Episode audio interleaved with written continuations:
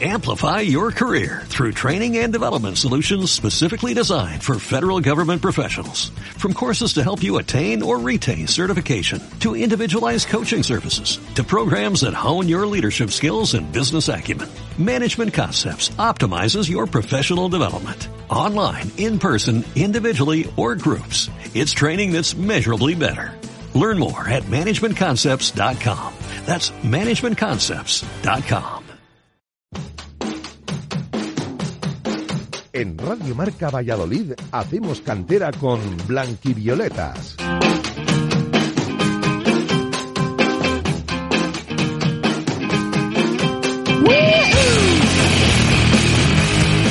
Buenas tardes y bienvenidos una semana más a Hacemos Cantera. Regresa el fútbol vallisoletano a las ondas con los protagonistas de otra jornada en la que hemos tenido mucho fútbol para no variar y lo vamos a comentar con todos ustedes a ver si a ver si conseguimos trasladar las sensaciones de esta gente que viene hoy al programa. Les saluda como siempre Juan Díez, Gonzalo Martín está en la técnica y aquí a mi vera me encuentro con Javier Canal. Muy buenas tardes. Buenas tardes, Juan Di. Bueno, mucho derby ha habido este fin de semana, ¿no? Muchísimo derby que en estas categorías gusta mucho. Sí, vamos a repasar alguno de ellos con especial interés y emoción, pero lo que vamos a intentar es amenizar esta tarde de miércoles, porque hasta las 8 de la tarde hacemos cantera.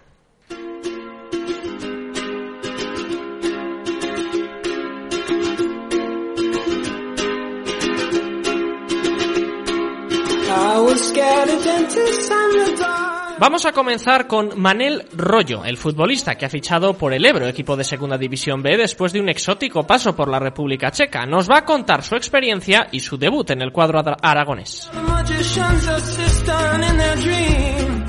Él es, es blanquivioleta como el segundo protagonista. Óscar de Frutos, ahora militante del Numancia B, marcó esta jornada su segundo gol de la temporada en el triunfo ante el Ávila. Vamos a hablar de su gran curso en las tierras orianas. Después, en Valladolid, el Mojados doblegó en el derby a la Universidad de Valladolid en la categoría de regional aficionado. Su entrenador, Antonio Garrido, nos hablará de la temporada del conjunto amarillo. Y por último, analizaremos el paso de las selecciones femeninas sub-15 y sub-17 por el Campeonato de España. No hubo pase de ronda, pero sí mucho fútbol, que nos va a contar su entrenador, Numi Antón. Tenemos ganas de escucharles a todos ellos, pero antes hacemos un pequeño repaso a resultados y clasificaciones de la jornada.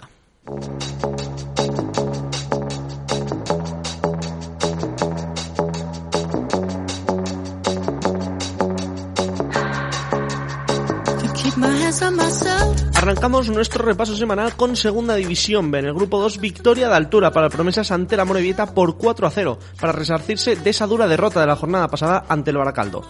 Los de Javi Baraja fueron amos y señores del partido, controlando la posesión y siendo incisivos para hacerse con tres puntos muy importantes. Esta semana no hubo fútbol femenino, pero sí una gran alegría de este Real Valladolid Promesas que se sitúa otra vez, va, saliendo y entrando, ahora por suerte ha entrado, cuarta posición para los de Baraja con 42 puntos. En tercera división, en el grupo 8, nuevo empate de Atlético Tordesillas por 2 a 2 contra Atlético Membibre. Los de Santisedano tuvieron que remontar dos veces. La segunda de ellas vino una jugada muy polémica, protestada por los bercianos. Pues ya son nueve empates los de este Atlético Tordesillas, el equipo que más ha igualado los resultados, eh, igual que el Mirandés B, con nueve empates, como decíamos. Fuera del descenso continúan los de Sedano, decimoquintos con 24, tan solo ya un puntito sobre el Becerril. Y seguimos con empates, en este caso en regional aficionados. Tan solo ganó el Mojados en el derby ante Universidad de Valladolid por 1 a 3. El resto de resultados, pues lo que decimos, empates. El Laguna, que contra la Cisternia se saldó con un 0 a 0. El Villa de Simancas ante la Ponferradina B con el mismo resultado. Y el Edgar Camelote, el y el Betis terminó con un 1 a 1. Podría verse como un mal resultado el del Villa de Simancas, pero lo cierto es que ha recortado un punto al Peñaranda que perdió, por lo tanto es segundo con 36 a 6 de los salmantinos. En cuarta posición, la Cistérnica con 35. En la sexta vuelve a escalar un poquito el Mojados con 32. Dos puntos por debajo está el Betis en la novena. Decimotercero el Laguna con una amplia distancia sobre el descenso con 29. El que de momento no sale de esas posiciones de abajo es el Universidad de Valladolid con solo 10 unidades. En División de Honor, empate del Real Valladolid por 1 a 1 ante el Badajoz. Los de Ricardo López no consiguieron dar con la tecla ante el conjunto pacense, que en los últimos compases de encuentro tuvo la oportunidad que hubiera llevado los tres puntos a tierras extremeñas. No se pudo aprovechar el Real Valladolid de la derrota del Atlético para recortarle un poquito de más distancia, empató y por tanto sigue tercero con 43 puntos. Jornada de luces y sombras en Liga Nacional. Empates del Real Valladolid B y de la Sur por 2 a 2 en el derby de la jornada. El Parquesol también quedó en tablas y también por 2 a 2 ante el Atlético Pinilla. Por su parte, el Victoria cayó derrotado por 0 a 1 ante la Charca.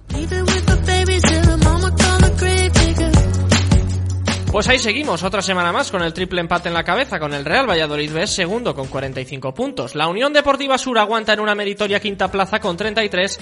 Decimosegundo es el Parque Sol merodeando el descenso con 21 y de lleno está metido el Victoria decimocuarto con 18 puntos. Pues este ha sido el repaso a resultados y clasificaciones de este fin de semana. Ahora nos vamos a hablar con nuestro primer protagonista, Manel Rollo, hasta Zaragoza, que nos vamos a marchar.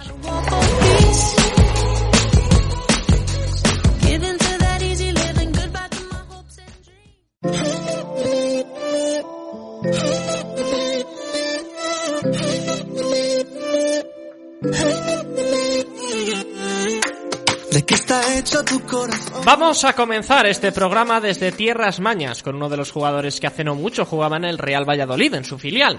Manel Rollo fichaba hace un par de semanas por el Club Deportivo Ebro en la Segunda División B y ya ha podido disputar dos partidos y el último además con portería cero. El lateral ya está con nosotros para analizar cómo ha sido este debut. Manel, muy buenas tardes.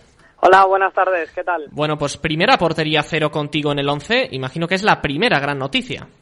Sí, la verdad que, bueno, ya sabéis que todos los defensas valoramos valoramos mucho el dejar la, la portería cero, ¿no? Y en la segunda ocasión, porque la primera empatamos a uno, pudimos dejar la portería cero que nos, nos hizo sumar un, un punto en un campo eh, un poco complicado para la segunda vez por sus dimensiones, por, por ser artificial también, como era el campo del Prat en Cataluña. Hmm. Bueno, enseguida analizamos el momento de actualidad de, tanto de ti como de tu equipo, pero claro, a todos nos sorprende, ¿no? Queremos hablar de, de cómo ha sido ese, ese precedente de, en el Teplice, ¿no? En un equipo checo, por saber cómo ha sido esa experiencia en líneas generales. Bien, bueno, el año pasado eh, me enrolé en las filas del Baracaldo, salió muy buen año y, ya antes de finalizar la temporada eh, tuve el seguimiento de, de, ese equipo checo, ¿no? Que, que bueno, cuenta con, con ojeadores también en el mercado español, en la segunda B y bueno, estuve reunido con ellos y a final de temporada, eh, nada más terminar aquí los playoffs que disputé con el Baracaldo, eh, me, me, fui para allí porque allí la liga empieza, empieza un poquito antes, empieza en julio. Y bueno, fue una experiencia de vida, aparte de futbolística, ¿no? Una experiencia de vida muy buena, recomendable, salir fuera de, del país, eh, tenerte que, bueno, que, que, solucionar los problemas como aquel que hice solo, con otro idioma, con otra cultura, etcétera y luego, bueno, es cierto que me encontré con, con ciertos hándicaps, como por ejemplo el lenguaje, que sí que es verdad que yo tenía entendido que, bueno, el inglés estaba eh, un poco más desarrollado allí, no fue el caso, ¿no? Y, bueno, obviamente yo tampoco sabía checo y eso fue el principal hándicap que, tuve y a lo mejor que no fui capaz de superar y, y eso hice que, que me planteé la vuelta ahora eh, de, bueno, fuera ya de mercado de, de, Navidad. Pese a esos hándicaps, sobre todo con, con, el idioma, como comentabas, ¿recomendarías a los jugadores que se atrevieran a probar y jugar fuera? Bueno, yo siempre siempre pienso que, que cualquier experiencia es, es buena, ¿no? Porque te nutre te nutre de, de vivencias, no solo futbolísticas, y, y te hace crecer en, en muchos sentidos. Por lo tanto, sería una una recomendación total siempre que las condiciones que, que se firmen o, o, o, que se vayan sean sean positivas para para el jugador. Obviamente pues si, si sales fuera y sales de la mano de, de un entrenador español o, o, al sitio al que vas hay más españoles pues eso siempre siempre facilita las cosas no y, y si es un sitio de, de habla inglesa como a lo mejor son los países nórdicos o demás pues también, también ayuda, sin duda. Si pudieras equiparar la Liga Checa a alguna división española, ¿qué nivel se asemejaría más o menos?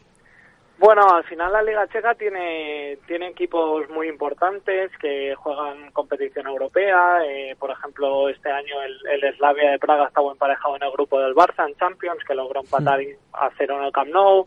El Victoria Pilsen también jugó el año pasado en Champions. El Sparta de Praga es el equipo más laureado de allí. Entonces, esos equipos eh, grandes, por decirlo de alguna manera, de allí, ¿no? Eh, yo creo que podrían competir, el Slavia sin duda podría competir en, Primera División Española y alguno más también. Luego, pues sí que si hacemos una media de la liga, eh, lo que equipararía a un nivel de, Segunda División Española, porque hay equipos que, que, sobre todo de la parte baja, pues que no llegan a ese nivel.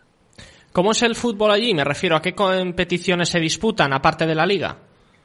Bueno, ahí está la liga, como bien dices, y está la Mall Cup, que vendría a ser la, Copa del Rey de aquí, y, además, pues, las competiciones europeas que, juegan los equipos de arriba, ¿no? Como bien te he dicho, pues las, la Champions que todos conocemos y, la Europa League, que, que suelen tener también presencia con algunos de los equipos de allí, como por ejemplo el, el Jablonec o algún equipo así que juega las previas y que muchas veces pues también juega las competiciones finales de, la Europa League. Y aparte de los aspectos deportivos, eh, en cuanto al fútbol, ¿qué diferencia de costumbre, qué gran diferencia te encuentras entre el fútbol allí, en, por ejemplo, en la República Checa y aquí en España? Bueno, yo sobre todo pienso que, que la gran diferencia es el, el aspecto físico, ¿no? Allí eh, el aspecto físico cuenta mucho, tienen mucha mucha cultura de, gimnasio, de, de, hombres, digamos, muy muy fuertes, ¿no? Con mucha talla, que no bajen prácticamente del, del 1,90 y, y eso es donde donde basan todo su juego, ¿no? Es un juego de, de más choque y, y en definitiva más físico. Es verdad que luego pues tiene otras carencias, como por ejemplo yo creo que los equipos, sobre todo españoles, están mucho más trabajados a nivel táctico, y, y luego a nivel técnico, pues eh, seguramente el fútbol español esté también un peldaño por encima, aunque es cierto que el nivel técnico de allí no, no es un nivel bajo eh, si lo comparemos con, con otros países, ¿no? Lo que pasa que, que es verdad que el nivel técnico en, en España es, es muy alto. Claro.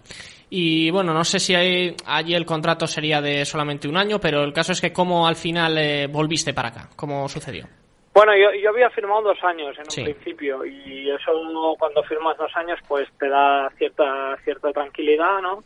Eh, pero es cierto que luego pues me encontré con esos esos problemas que, que te decía. Yo había jugado seis partidos hasta hasta que decidí volver y me encontraba con, con el problema de, del lenguaje, ¿no? Que eh, estaba en un equipo para para haceros una idea que todos eran checos salvo el capitán que era serbio, pero ya llevaba allí 14 años.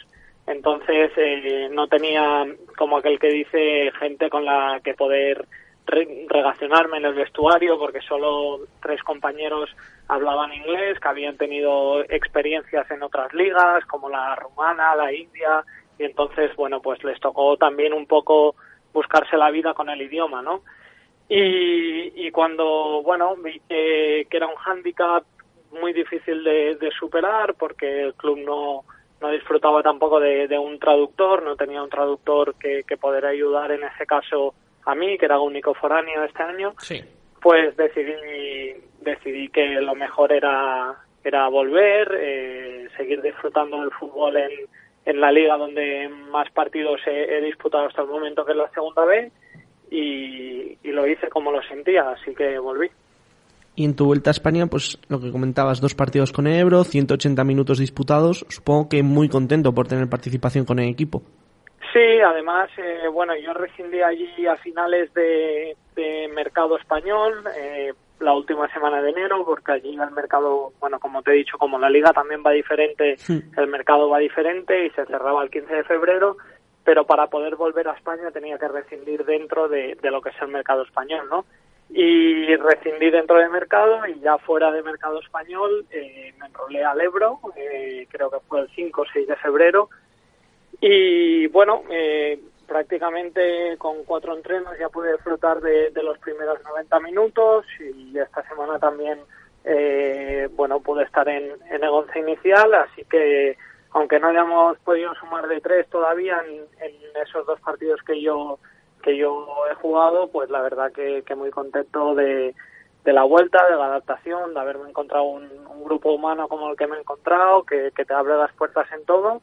Así que, que esperemos empezar a sumar de, de tres y tirar para, para arriba. Mm. Bueno, nosotros que conocemos menos desde aquí este grupo tercero, ¿cómo es el equipo? ¿Cómo es el Ebro? ¿Es un equipo ambicioso? ¿Cómo es el club allí? Sí, la verdad que es, un proyecto bonito, ¿no? un poco a la sombra del gran club de la ciudad, que es el Zaragoza, eh, pero sí que es, un proyecto bonito, es un club pequeño, un club familiar que está haciendo las cosas bien poco a poco, que se ha sentado a las mil maravillas en, en la categoría y luego yo hablo por, por lo que llevo aquí, ¿no? Este año el entrenador, las características de la plantilla, pues es un equipo que lejos de lo que se pueda pensar de un euro, de un euro es un equipo que, quiere el balón, que trata el balón muy bien, por abajo y que da gusto verlo. Así que, que muy contento, la verdad. Bueno, es pronto para preguntártelo, pero aún así, ¿mejor en Zaragoza o en Cataluña? bueno, la verdad. No va con segundas, ¿eh? va únicamente deportivamente. no, la verdad que en Cataluña de, amateur solo podía estar un, año, ¿no? Que fue en el, Español B y he estado en, en sitios, en Castilla-La Mancha, en Castilla-León, el año pasado en el País Vasco. Y, la verdad que me he podido me he podido adaptar en, todos sitios muy bien, así que que no me quedaría solamente con un sitio porque he disfrutado de muchísimos. Has jugado además en, tres de los grupos de, esta segunda B. A grandes rasgos, ¿hay muchas diferencias entre ellos? Bueno, yo sí creo que hay, que hay bastante diferencia, ¿no? Yo creo que, por ejemplo, las salidas fuera de casa en, el grupo 2 son, son muy complicadas porque en el grupo del norte, ¿no? Eh, cuando vas fuera, fuera de casa cuesta mucho, cuesta mucho sumar. En cambio, en el, en el grupo 3 eh, creo que ahí es donde más control del juego hay. Creo que, los equipos están muy trabajados tácticamente, que por ejemplo es donde las jugadas eh, tienen un tiempo de duración más largas y, creo que ese, ese control de los partidos es, es bueno, en el, en el grupo 3 se ve más reflejado, ¿no? Y el, y el grupo 1, pues muchas veces lo he visto un poco incluso como más de de ida y vuelta, ¿no? Se asemeja un poco más al grupo 2 que, que no al 3, porque al grupo 2 pues también se disfruta un poco más de, ese juego físico, eh, disputas aéreas, etcétera. Mm. Bueno, y una vez llegado hasta aquí, después de este currículum en lo que, como dice Javier, en estos tres grupos, ¿hay alguna meta personal que alcanzar? ¿Hay alguna categoría a la que llegar a corto plazo? Bueno, eh, como, como a todos los futbolistas, yo creo que le podrías preguntar que, que estamos en la segunda B a todos nos gustaría no llegar al fútbol profesional, a, la segunda A y, ir subiendo peldaños. Está claro que, es una meta muy difícil porque hay muchos equipos y muchos jugadores en la segunda B, pero, pero hay ejemplos de ello y, por lo tanto no es algo imposible. He podido, como tú bien dices, pues disfrutar de, tres de los cuatro grupos de la segunda B, de una primera división europea de, de un nivel bueno, no te diría que de las grandes ligas europeas, pero de un nivel más que aceptable. Así que, que la verdad que tirar para arriba en, el fútbol español sería, sería un sueño. Si se te presentara de nuevo la posibilidad de jugar fuera de España, ¿repetirías la experiencia? Bueno, como te he dicho antes, eh, yo no me cierro ninguna puerta, ni, hmm. ni fuera ni dentro de España, y siempre que las condiciones eh, fueran las idóneas y yo creyera que, es un paso adelante en mi carrera, como, como así la consideré cuando me llegó la propuesta del Teplice, pues sin duda eh, tiraría para, para adelante. Pues ahí está, ese testimonio de, de, una persona que ha estado ni más ni menos que en la República Checa, que ha vuelto, y lo que nos dices tú, ¿no? Al final, todo lo que sea ir hacia adelante en la carrera, todo lo que no sea dar pasos en falso, y sobre todo, sentir que el cuerpo quiere dar ese paso, pues es importante a la hora del fútbol, más allá de la categoría en la que uno dispute. Más, de, más que disputar es disfrutar, y, y, lo estás demostrando. Así que, Manel, muchísimas gracias por estar con nosotros, por este rato agradable de fútbol, y bueno, pues nos, nos gusta que, que hayas empezado tan bien, con tan buen en el Ebro jugando estos dos partidos y a ver si se consigue ya esa primera victoria. Muy bien, muchas gracias. Un fuerte abrazo. Hasta luego.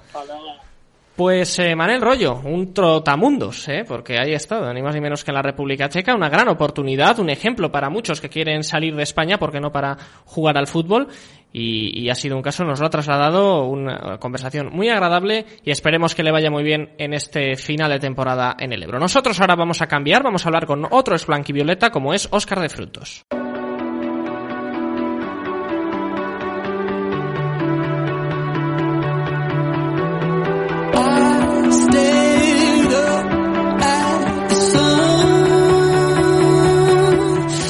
Pues de un jugador con éxito a otro que tal baila, porque en el Numancia B, otro jugador del Real Valladolid viene realizando una temporada sobresaliente, con total protagonismo y con ganas de brillar en el primer equipo tarde o temprano. Esta jornada contra el Ávila ha marcado su segundo gol del curso y además ha servido para sumar los tres puntos y seguir en una esperanzadora tercera plaza. Él es Oscar de Frutos. Oscar, muy buenas tardes. Hola, buenas, buenas tardes. ¿Cómo se siente tras marcar ese segundo gol de la campaña? Pues la verdad que bastante contento, pero más que contento por el gol, porque por la segunda victoria consecutiva del equipo en el minuto 90. Claro, además eso, en el minuto 90 ha sido un éxtasis, ¿cómo ha sido el gol y esa celebración sobre todo?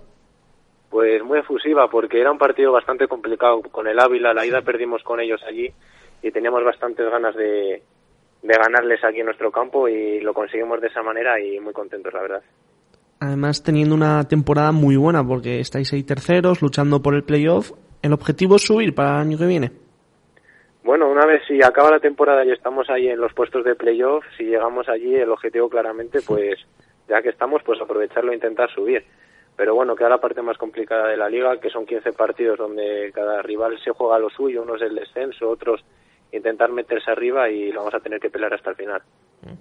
Bueno, y además de estar en el Numancia B, sí que leímos que había sido alguna vez convocado para entrenar con el primer equipo. No sé si eso se ha dado con regularidad. Sí, este último mes estoy yendo de vez en cuando con ellos a entrenar y muy contento, la verdad, porque puedes aprender de, de ellos, de la manera de cuidarse, de entrenar, los movimientos y demás, o sea que bien contento. ¿Mm? ¿Ha llegado a haber alguna convocatoria ya para algún partido? No, todavía no. Mm, bueno, pues eh, desde luego llegará, llegará ese momento y bueno, por repasar esta trayectoria, viene, bueno, pues ha habido un cambio desde la Arandina, allí volviste, ya estuviste allí, bueno, pues en las etapas inferiores, pero bueno, te volviste a ir. ¿Esperabas eh, más participación en, la temporada anterior? Bueno, al principio es verdad que no tuve, no tuve protagonismo en las primeras 5 o 10 jornadas, pero luego una vez que entré me dio continuidad el míster y, y sí que tuve sí que tuve bastante protagonismo no sé si metí igual tres goles o así en liga y bastante bien solo que al final en el playoff tuve que volver ahí al, al banquillo y bueno más que nada agradecer al entrenador por la continuidad que me dio en liga pero se me quedó como esa espinita de no jugar el playoff. Claro esa experiencia habría sido importante también la de jugar el playoff pero aún así eh, aunque haya sido desde el banquillo cómo se vivió eso cómo se vivieron esos días bueno pues con nervios aunque parezca que no me acuerdo de la primera eliminatoria contra Zaragoza B, allí no logramos ganar y en Aranda se, hubo un ambiente genial con la grada y todo, logramos remontar y muy contentos. Y luego la dura eliminación contra la Nucía era un equipo bastante bueno que tenía jugadores que tenían experiencia en segunda división y eso yo creo que se notó y se decantó la balanza a favor de ellos. Claro, ¿y cómo, cómo fue después la salida? Supongo que triste porque, bueno, pues había sido también el equipo donde habías estado antes y ha sido también propulsado por, porque al final es un, es un filial, el Numancia es un filial, te prepara también para un posible, una posible jugar en segunda división, también se, te impulsó el hecho de, que, de poder jugar en segunda. Sí, bueno, el hecho de que me fuese a Aranda principalmente era, si tenía claro que si me iba a ir de allí era un filial, porque es lo que buscaba por el hecho de que puedes progresar a, a un equipo profesional y bueno, este año estoy teniendo la oportunidad de ir a entrenar y de eso aprendes mucho y mejoras. Pero sí que me costó la salida porque allí en el Arandina tenía compañeros que eran prácticamente amigos, con los que me llevo muy bien, sigo hablando con ellos y sí que me costó un poco, pero nada, muy contento este año aquí. Y pese a tu juventud, este es tu segundo año en tercera, ¿cómo lo estás viviendo? Pues lo estoy viviendo bien, con bastante confianza, porque el año pasado me dio eso, tener este año la confianza de, de poder tener más protagonismo en un equipo y yo creo que estoy trabajando bien todos los días. Y bueno, este año lo estamos haciendo bastante bien, vamos terceros y a ver si, si sigue así hasta el final de temporada. ¿Ves al equipo capacitado para conseguir el ascenso? Bueno, por lo menos meternos entre los cuatro, yo creo que sí que estamos haciendo el trabajo todos los días, entrenando y, y luego los partidos para conseguirlo, pero bueno, no se sabe. Esto es fútbol y de un día a otro cambia totalmente. ¿Cuánta importancia tiene la fortaleza defensiva? Han sido siete porterías a cero, creo, de los últimos ocho partidos. Eh, nos lo tienes que decir tú, que además estás ahí metido, ¿no? Eh, ¿Cuánta importancia tiene la defensa?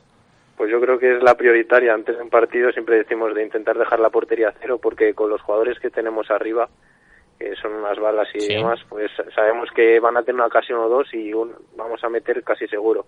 Entonces sabemos si dejamos la portería a cero que sea el minuto que sea como estos dos últimos partidos que hemos tenido, que va a llegar el gol y vamos a conseguir la victoria. ¿Es el Zamora tan imbatible como parece? Bueno, sí, eso lo ha cosechado. No sé si son tres o cuatro empates en lo que en lo que va de liga. Es un equipo bastante potente, pero bueno, yo creo que llegamos ahora de la mejor manera posible, que son cinco victorias seguidas y estas dos últimas contra Dávila y Astorga dos rivales, dos rivales bastante duros y bueno, nos proponemos allí, porque no dar la sorpresa y, ser el único equipo que les haya ganado. Bueno, en una de esas porterías imbatidas de las que hablábamos se producía el partido ante la Arandina. Allí, ¿cómo fue ese recibimiento? Pues un partido bastante especial porque veía ya a los compañeros del año pasado, el cuerpo técnico y todo, y al final logramos hacer un buen partido y sacar un punto en, en ese campo fue bastante complicado, pero muy contento, la verdad, fue una experiencia bastante positiva. Esta semana os toca descansar, pero la próxima tenéis eh, un encuentro clave ante el líder, ante el Zamora. Supongo que sería bonito poder ser el primer equipo que los gane este, este año, ¿no? Sí, sí, con eso es lo que estamos entrenando ahora esta semana y la, y la que viene a intentar allí sacar los tres puntos y ser el primer equipo que consiga la victoria. Y yo creo que el equipo sí que está capacitado para, para poder hacerlo. El partido de ida sí que nos costó con ellos, que en 20 minutos así al principio salimos un poco dormidos, yo que sé, o despistados, y en tres que tuvieron así nos metieron tres goles y nos quedamos un poco en shock, pero bueno, el equipo reaccionó bien, metió un gol, la segunda parte les, les apretamos un poco y bueno, vamos allí a, a intentar ganar y dar la sorpresa. Además estamos viendo ya los primeros huecos al Zamora. No sé si llegaste a ver el partido hace un par de semanas entre el Zamora y la Segoviana, en el que bueno pues el Zamora marcó en la última jugada del partido de una forma un tanto extraña, porque el árbitro parecía que señalaba penalti y luego no sé dijo que ley de la ventaja y al final entró. Eh, está acuciando un poquito el Zamora también el, cansancio de haber jugado la Copa, por ejemplo. Bueno, no lo sé. Yo que lo que tengo claro es que aquí en tercera cada rival te puede sacar puntos en cada partido. Entonces cada partido es un mundo. El partido de Segovia sí que sé que lo dominó bastante la segoviana y que tuvo las que más para ganar. al final empató el Zamora ya en los, en los instantes finales. Pero bueno, lo que he dicho antes, que cada equipo ahora se juega o mantenerse en tercera o intentar estar en los puestos más arriba. Entonces cada vez los partidos son más complicados y lo tienes que hacer mejor para poder ganar. Y hablando del equipo del Numancia B, es inevitable no comentar nada sobre Adri Herrera. ¿Habéis hablado algo sobre su debut con el primer equipo esta pasada jornada? Sí, la verdad que sí, bastante contento por él, porque allí coincidí con Adri en, Valladolid en juveniles y este año igual, y es un chaval increíble y futbolista muy bueno. Y nada, le dimos la enhorabuena y a seguir, que siga trabajando y a ver si lo puede repetir más veces hace unos meses hablábamos con él también y nos comentaba que estaba entrenando ya con primer equipo y que su objetivo a medio plazo era debutar. ¿Tú también tienes ese objetivo a medio plazo, el poder estar a las órdenes de Luis Carrión? Bueno, lo que tengo claro es que tengo que trabajar cada fin de semana, bueno, cada semana con mi equipo y, y si me llaman de arriba, pues intentar dar lo mejor de mí y poder ayudarles en todo lo que diga. Hmm. Pero hacerlo por ahora bien con, con el filial y lo que tenga que venir de arriba que venga. Bueno, y Adri Herrera la tuvo, pero tú si subes y debutas no la puedes tener, tú la tienes que marcar, ¿eh? eh queremos, dar, queremos dar esa noticia. El hecho de, el hecho de ser un filial provoca en la mente del jugador que, que pueda estar más en lo individual, en ese objetivo de, de debutar con el primer equipo antes que en lo colectivo. Yo creo, yo creo que no, porque al fin y al cabo yo creo que si no hacemos un buen trabajo del equipo, si no mira, este año estamos terceros, así, están llamando a gente para entrenar y yo creo que es por los resultados que tenemos cada fin de semana. Si el equipo no va bien, no creo que confíen en subir gente de abajo. Mm. En cambio, si lo hacemos bien, trabajamos bien todos, por ejemplo, lo ha hecho bien Adri, pues ¿por qué no van a llamar a otro más del equipo si lo ha hecho bien él? Entonces yo creo que si mantenemos buen, el buen trabajo que seguimos haciendo, pues llamarán a más gente. Desde luego, yo creo que tienes toda la razón. No hay mayor escaparate que un buen resultado colectivo para empezar a llamar a jugadores para, para ese primer equipo. Así que en eso, desde luego, tienes eh, toda la razón a nuestro, a nuestro gusto. Bueno, muchísimas gracias, Oscar, por estar con nosotros, por analizar la actualidad del Numancia B, por, por eh, bueno, pues darte, queremos darte la enhorabuena por ese gol ante, ante el Ávila este fin de semana y ojalá la racha se prolongue porque también hay que decir que lo has jugado prácticamente todo. Eh, quitando un partido, creo, en la jornada 23 que no, no sé si estabas lesionado quizás o bueno. Tenía, uno tenía así tarjetas y el otro estaba un poco tocado del tobillo. Exacto. Toda la primera vuelta has jugado, has jugado todos los minutos y eso también muestra la, la constancia de, de un jugador. Así que te damos enhorabuena, Oscar. Muchas gracias, muchas gracias. Así que nada, un fuerte abrazo y a continuar con esta dinámica. Gracias a vosotros, un abrazo. Pues ahí teníamos a otro de nuestros jugadores del Real Valladolid, Oscar de Frutas, eh, Oscar de Frutos, que nos ha contado, bueno, pues lo que ha sido este gol importante ante el Ávila, que mantiene al Numancia B en una cómoda tercera posición y bueno, pues ojalá tenerlo a final de temporada disfrutando de un playoff. No pudimos hacerlo aquí con nuestro Atlético Tordesillas el año pasado. ¿Y por qué no tener a jugadores, a jugadores del Real Valladolid que, que lo hagan en este, en este curso? Nosotros vamos a hacer una pequeña pausa para la publicidad y regresamos a la provincia para hablar con uno de los equipos que ha vencido este fin de semana, con el Mojados.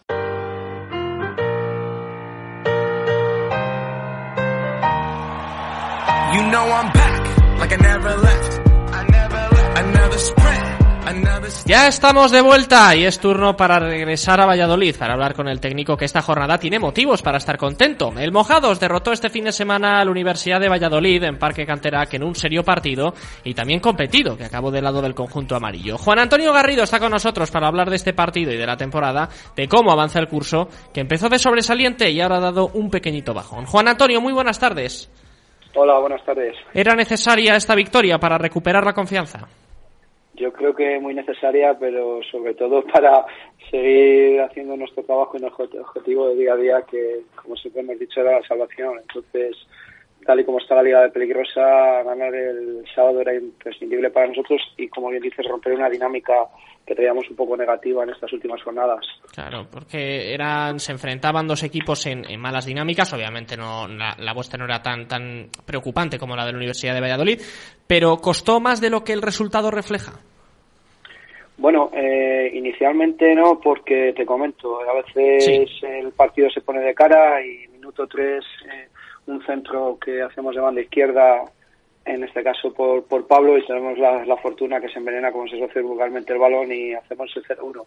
Entonces, minuto 3-0-1, fuera de casa, un partido donde tienes necesidad de ganar, pues digamos que te da esa tranquilidad para enfrentar el partido de otra forma. Y luego, minuto 42, que vuelve a ser un minuto clave, te vas con 0-2 al descanso, pues bueno, la verdad es que el partido sí que estuvo disputado y para mí el universitario sigue teniendo un equipo para poder salir de ahí, aunque las circunstancias mandan otra cosa, pues son como súper competitivos y bueno, no es tan fácil el resultado como lo refleja, porque sí que compitieron, pero sí es verdad que fueron dos puntos, dos, dos momentos del partido clave para de alguna manera jugar con esa tranquilidad que necesitábamos para, para llevar nuestros puntos. Mm.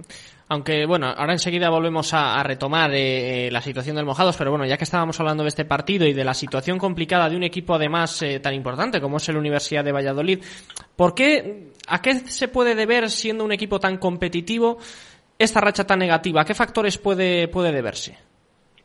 Yo no, no sé, yo te puedo hablar por mi experiencia. Claro, eso es. Me ha tocado algunas veces trabajar en zona baja sí. y con jugadores que tienen la calidad del universitario y bueno, es verdad que cuando nos sumas es muy duro semana a semana estar trabajando eh, con los jugadores para que emocionalmente y mentalmente eh, sigan arriba, que no les fallezcan, vuelve a venir otro resultado negativo y como digo yo, pues al final las porterías de fútbol 11 cuando vas a hacer gol parece que se ponen de fútbol de hockey, ¿sabes? Entonces quizás esa presión o esa necesidad, o esa necesidad de ganar, pues no le permite a jugadores con, con la calidad que tienen ellos de a lo mejor dar el máximo que ellos tienen, ¿no? Porque imagino que el trabajo de Patri es durísimo semana a semana y todos quieren ganar y todos quieren hacerlo bien, pero es verdad cuando estás en una situación así tan delicada eh, es difícil que te salgan las cosas bien, ¿sabes? Hay más nerviosismo, hay más tensión y quizás eso es lo que provoca esos resultados. El, el curso pasado el equipo del Mojados quedó décimo y este año parece que está siendo una de las sorpresas. ¿El objetivo en agosto era estar por arriba o más bien era conseguir la permanencia? objetivo nuestro, desde que yo me pongo, vamos, mojado se pone en contacto conmigo en abril, a mediados de abril, eh, ya Jaime tenía claro, el antiguo entrenador, de que bueno, no iba a dar continuidad. En todo momento tenemos claro que el objetivo de Mojados es la permanencia. A día de hoy tenemos claro que es la permanencia. Y el día del Ergal que estábamos jugando, que si ganábamos en Salamanca, ganando los tres puntos, eh, nos poníamos primeros de la clasificación, eh, seguía siendo la permanencia. Yo creo que esto el vestuario lo tiene ahora mismo calado, sabe que dónde están nuestras limitaciones si es verdad que nadie nos ha regalado nada, pues si tenemos los puntos es porque los hemos trabajado y los hemos conseguido, pero yo creo que tenemos que ser conscientes de que nuestro objetivo inicial es la permanencia y primero afianzar y luego si podemos soñar, ¿por qué no? Pero el objetivo mojado sería de falta de 13 jornadas sigue siendo la permanencia. Claro, a finales de año, cuando el equipo estaba ahí peleando, incluso, bueno, pues llegándose a poner casi primero, nunca se ha llegado a hablar, no digo ya de objetivo, pero, pero sí entre, entre líneas, decir, bueno, estamos aquí, pues ¿por qué no partido a partido podemos aguantar, además con tan buenos números, eh, sobre todo en casa? Sí, hombre, evidentemente es cuando los jugadores te empiezan a decir, mister, que esto no estamos aquí por casualidad, ¿no? Que si estamos aquí algo tenemos que haber hecho bien. Y yo, bueno, me decía, cuidado, vamos a estar con los pies en el suelo, que evidentemente mirar cómo está la liga, mirar los puntos que tenemos, mirar que cualquiera es, es capaz de ganar a cualquiera y evidentemente yo soy el primero que si el día de mañana estamos en disposición de poder hacer algo más bonito, pues ¿por qué no lo vamos a hacer? ¿no? Entonces, lógicamente los jugadores se ilusionan, no es lo mismo verte en mitad de la tabla que verte ahí arriba y ellos mismos piensan en, en cosas más, más altas, ¿no? cotas más altas, pero yo creo que, que en ese sentido el club lo tiene muy claro, la directiva, el cuerpo técnico lo tenemos muy claro incluso los capitanes y la mayoría del equipo también tiene claro de qué es lo que hay, pero evidentemente la ilusión la tenemos todos y todos soñamos con, con hacer algo bonito, pero bueno, sabemos que, que las ligas son muy largas, que son muy competitivas y que encima esta la está siendo terriblemente competitiva, porque cualquiera que lo mire, nosotros estamos a cuatro puntos de estar segundos, pero es que estamos a cuatro puntos de descender, que, que son 28 puntos, porque nadie no sé, no sé si los demás de la clasificación, entiendo que los entrenadores todos, pero jugadores a veces no. Es que hay dos equipos de tercera en descenso directo que arrastran y que nos metemos en cinco arrastros este año como no estemos vivos. Y estamos a cuatro puntos, como te digo, de, de descender, como a cuatro puntos de quedar segundos. Entonces, Claro, porque el equipo pasa de, estar a final de año, como decíamos, en esa primera segunda posición, a caer a la décima plaza, no tanto por una mala dinámica, porque tampoco han sido unos resultados consecutivos tan malos, sino por esa igualdad de la que hablamos en la liga. Y yo quería preguntarte, ¿te esperabas eh, una liga tan apretada, apretada seguro, pero tan, tan ajustada, con resultados tan locos, eh, os lo esperabais a principio de temporada?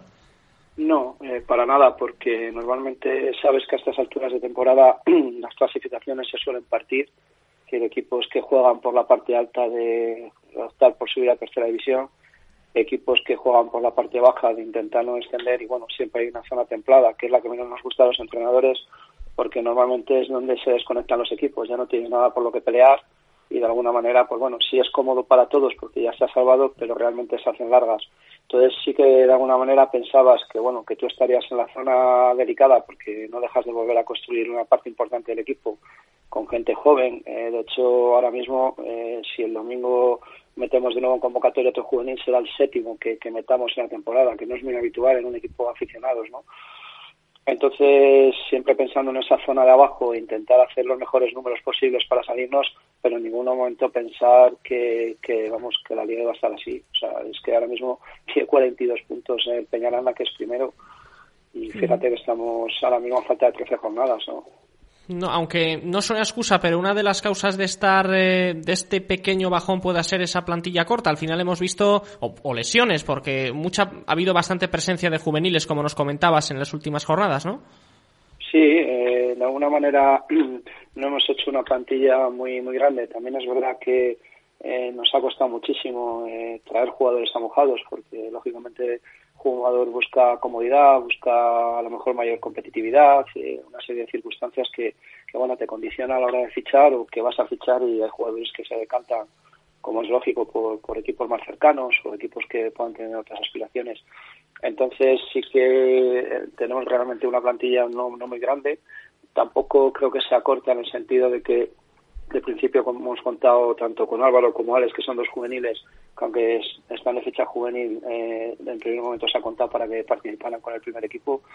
Y bueno, eh, sí que se ha una serie de circunstancias de, lesiones inesperadas, eh, temas laborales que han, han aparecido por, por suerte para, para los jugadores, ¿no? que también han condicionado un poco eh, de alguna manera esas alineaciones, esas convocatorias y tampoco yo nosotros lo damos mala racha porque fíjate el Simancas es un partido donde vamos 11 jugadores justos a jugar el resto que hay en el banquillo era relleno eh, acabamos teniendo un penalti en el minuto 94 que fallamos para habernos puesto 2-1. Eh, el River, que también teníamos en ese momento 12 jugadores, porque el resto también venían con lesiones y bueno, pues un poco no podíamos tirar más gente, acabamos perdiendo en el 87-0-1 y es una acción propia nuestra, en un mal despeje que le cae al lateral izquierdo de ellos y nos, y nos ganan 0-1. Entonces te quiero decir que que tampoco lo asumíamos a mala racha, pero sí tal y como está la clasificación y ves que están tan juntos los equipos, pues evidentemente parece una montaña rusa. Ganas un partido, subes seis puestos, pierdes un partido, bajas otros seis. Y eso, bueno, pues a lo mejor la gente que no está metido en la dinámica del día a día de la liga, pues puede parecer que el equipo tiene, tiene ese bajón, pero no en ningún momento nos hemos puesto nerviosos. Porque no hay nada más importante en una liga que la regularidad y, también hemos visto que el Mojados en casa ha sumado prácticamente todo, a excepción de un par de, bueno, pues de tropiezos, pero fuera le ha costado más, no se ganaba desde la jornada 5 hasta que ha ocurrido este triunfo ante el Uni, ¿no? También esa diferencia entre casa y fuera ha podido impedir que el Mojados ahora mismo esté otra vez luchando un poquito más arriba. Sí, evidentemente ha habido resultados fuera que, que podíamos haber solventado de otra manera y que al final pues no, no hemos sabido cerrar. Eh, el caso más claro yo creo que fue el día de Lerga. Tenemos una primera parte muy buena, el equipo tácticamente estuvo muy bien, 0-1 al descanso y quizás ese exceso de confianza o esa presión por ganar el partido y verte que acabas el año primero, porque era un 22 de diciembre, era la última jornada que iba a haber del año 2019, pues nos pudo a lo mejor esa presión y acabamos perdiendo el partido al final un 2-1, ¿no? Y bueno, pues son tres puntos que ellos no hubiesen sumado tres, tú hubieses sumado más tres y ahora mismo estaríamos hablando, pues eso, que el Mojado estaría con 35 puntos o estaría casi a lo mejor con el Peñaranda muy cerca. Pero bueno, yo creo que las cosas hay que tomarlas como vienen y, y si es verdad que tenemos ahí los partidos de fuera que nos cuesta un poquito más y bueno, vamos a intentar esta segunda vuelta pues, pues ser más de alguna manera más competitivos y más fiables fuera, aunque sin perder que en casa es donde tenemos los partidos más complicados y es donde nos tenemos que hacer fuerte con nuestra afición y con nuestro público. ¿Cuál crees que es para ti el favorito para el ascenso? Porque vemos muchos equipos ahí arriba, pero está destacando más el Peñaranda, el Villa de Simancas que está ahí, el River. Yo particularmente me gusta mucho eh, cuando veo las clasificaciones, me gusta casi siempre mirar los goles en contra y ahora mismo por goles en contra el que dice que es el mejor y que menos goles le hacen es eh, Villas y Mancas. y Villas y Mancas a día de hoy está a, dos partidos de Peñaranda, con lo cual te quiero decir que está todo abierto. Vemos que es que tienen 19 goles en contra, entonces vemos que es un equipo que le cuesta muchísimo. Mm. Como plantilla, River tiene una plantilla terrible tiene una plantilla muy, muy, muy, muy, muy buena, con jugadores con muchísima experiencia. Ahora hace poco ha fichado a Miguel Losada, que es un jugador, es un entrenador también con muchísima experiencia, eh, con mucho oficio. De hecho, se ha visto el cambio que ha, que ha pegado el equipo con gente goleadora. Entonces, yo creo que Peñaranda es un equipo también muy regular, que en su casa es muy difícil de batir. Eh, pero yo no descartaría ahora mismo a casi nadie por lo que te estoy diciendo, porque si Peñaranda entra en una dinámica de dos tres partidos que pierde y los demás hacen un poco los deberes, pues tenemos todo vecino de la Cisternia que están ahí, River está ahí, Bejar está ahí, eh, Ciudad Rodrigo está ahí. Está todo ajustadísimo. Ya te digo, es que está todo ajustadísimo. Entonces, en tres jornadas puede pegar un giro este terrible. Pero si es por números, yo me iría a los equipos que, menos goles tienen en contra. Pues sin duda, un análisis muy importante en esa cifra goleadora en contra. Y bueno, pues a ver qué ocurre a final de temporada en, esta región el aficionado, donde el Mojados, recordamos ahora mismo se encuentra en sexta posición con 32 puntos. Juan Antonio, muchísimas gracias por estar con nosotros, por analizar esta actualidad del equipo y bueno, pues por eh, pues esta conversación de fútbol. Y también queremos darle un fuerte abrazo a Carlos, a Chatuna, vuestro pichichi del equipo que se está saliendo y que esta semana, bueno, pues está ahí con eh, un poquillo enfermo, así que bueno, a ver si se recupera para, para el partido y puede seguir en esa dinámica. Confía que sí, porque el último mensaje que he tenido de él hace poquito es eh, cuenta conmigo para el domingo, que tengo que estar a tope. Eso no se lo pierde, vamos, ni, ni, ni con el coronavirus casi. Seguro que sí, seguro que sí. Muchísimas gracias. Gracias, Juan Antonio. Hasta, luego. Hasta luego. Pues eh, las palabras de Juan Antonio Garrido, el entrenador de Mojados tras la victoria ante la Universidad de Valladolid. Nosotros vamos a terminar ya con uno de nuestros protagonistas favoritos, con el seleccionador del combinado sub-15 y sub-17 de Castilla y León, Numi Antón. ¿Qué pasa contigo? Dímelo.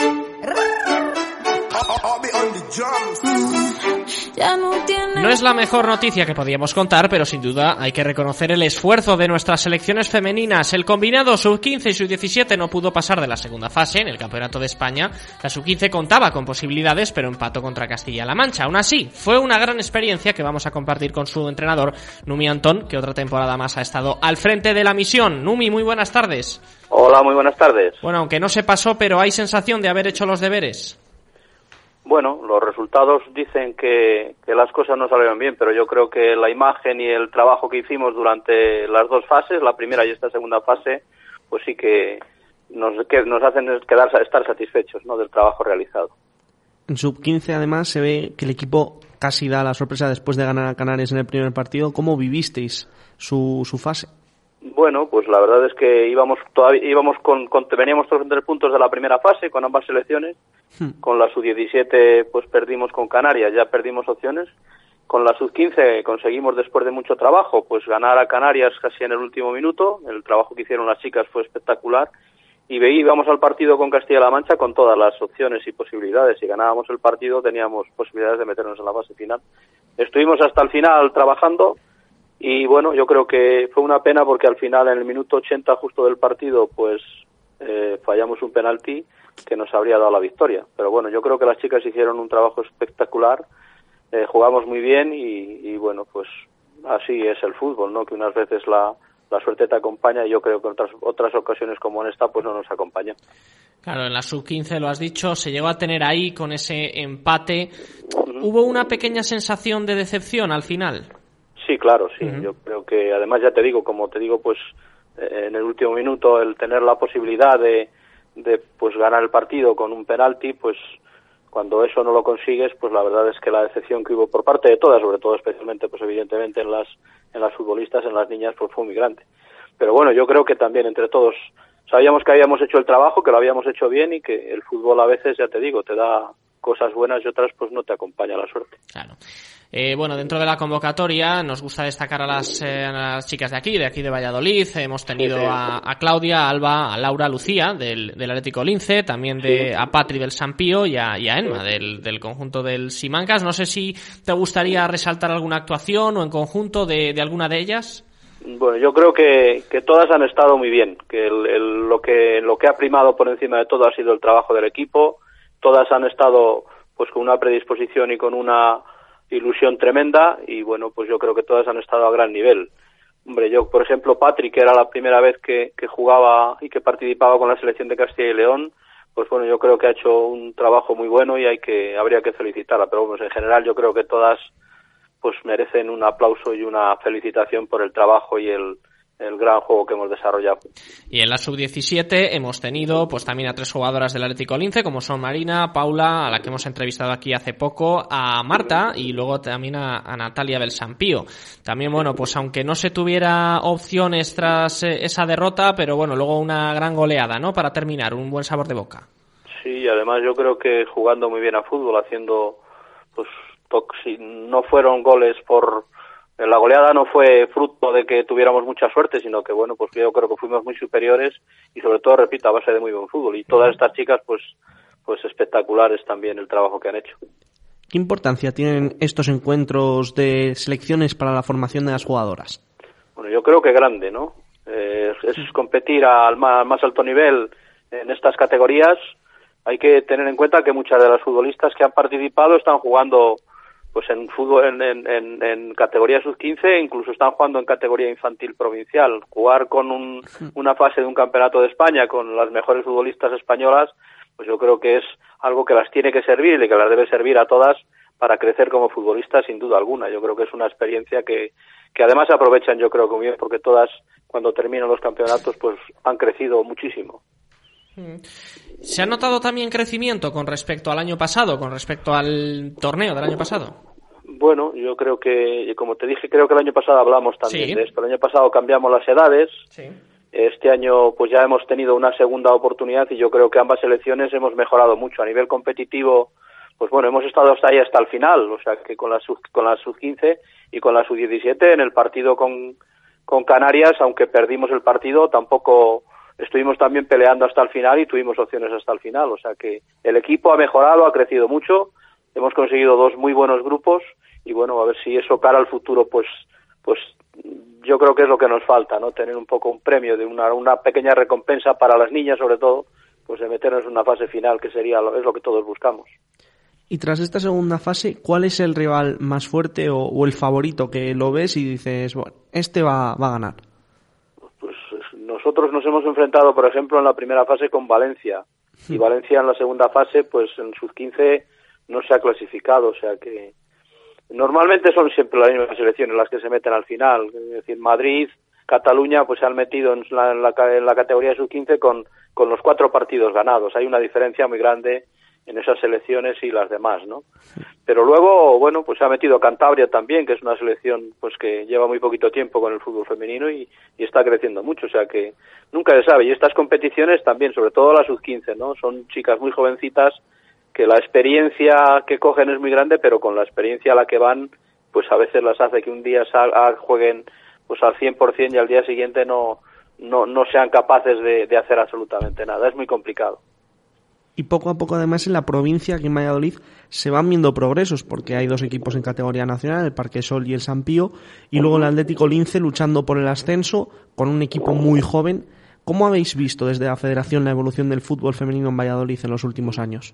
Bueno, yo creo que está creciendo, ¿no? Tienes además la imagen ahí del Parque Sol que pues está compitiendo en la segunda división teóricamente nacional, ¿no?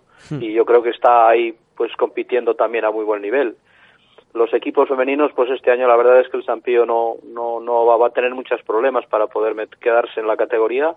Está bajando y subiendo, pero bueno, yo creo que el, el trabajo, por ejemplo, también que está haciendo el Atlético Lince también creo que es importante, porque tú me dices, como tú dices, es un equipo muy jovencito, hmm. pero yo creo que hay que seguir trabajando desde abajo, desde la base. Mira, ahora, hasta ayer hemos empezado a entrenar con la selección sus 12, las alevines, que teóricamente pues tiene que ser el fútbol femenino del futuro. Hmm. Y la verdad es que hemos notado, lo hablábamos ayer con mis compañeras, eh, pues que, que, que, no hay mucho de donde tirar en Valladolid. Hay muchas niñas, pero pero no aparecen niñas que tengan calidad suficiente.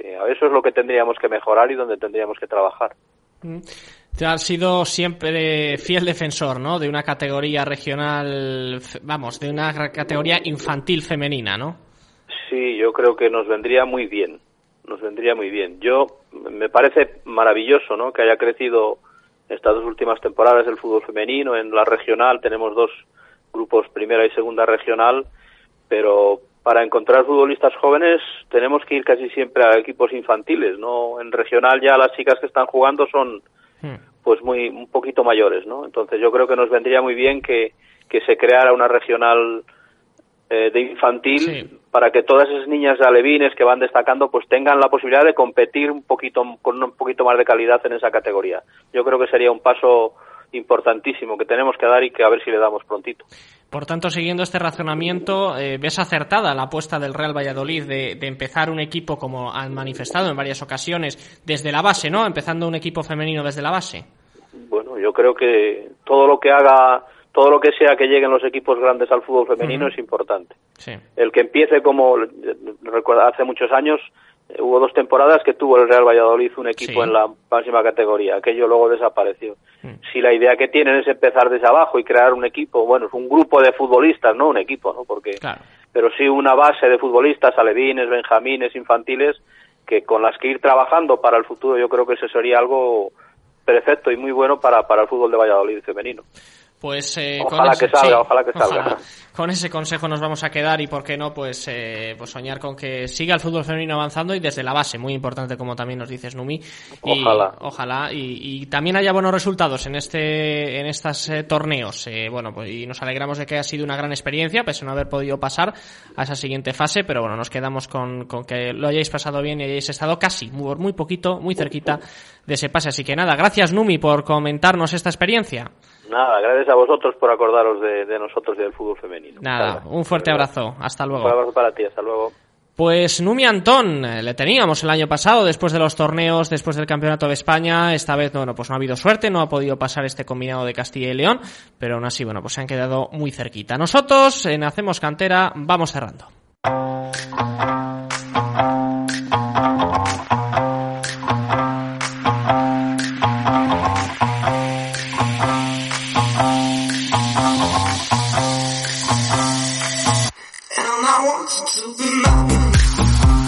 Terminamos este Hacemos Cantera en el que hemos hablado con Manel Rollo, jugador del Ebro, que ha debutado tras su paso por la República Checa. Nos lo ha contado y ha sido además muy satisfactorio. Después, otro ex violeta, Óscar de Frutos, ha marcado con el Numancia B y lo ha celebrado con nosotros. Al igual, ha ganado, al igual que el Mojados frente al Uni, en el derby de preferente que hemos vivido este pasado fin de semana y que nos hemos encargado de repasar con su entrenador Juan Antonio Garrido. Y por último, otro entrenador de la selección sub-15 y sub-17 de Castilla y León, Numi Antón, ha analizado una segunda fase del Campeonato de España que, bueno, no ha sido del todo halagüeña, pero ahí está, la experiencia que nos ha trasladado. Javier, nos vas a trasladar tú los partidos de este fin de semana.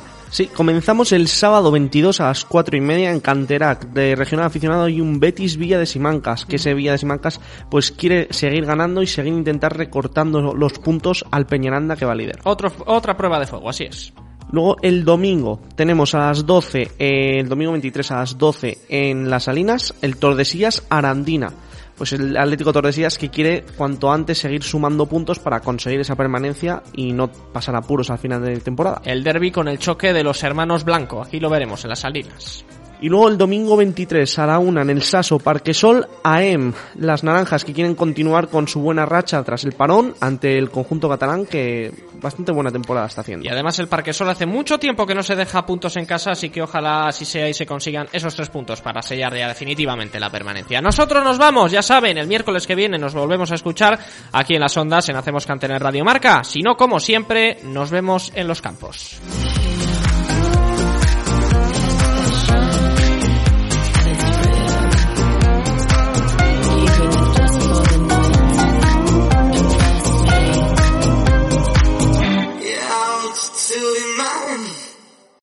Amplify your career through training and development solutions specifically designed for federal government professionals. From courses to help you attain or retain certification, to individualized coaching services, to programs that hone your leadership skills and business acumen, Management Concepts optimizes your professional development. Online, in person, individually, or groups. It's training that's measurably better. Learn more at managementconcepts.com. That's managementconcepts.com.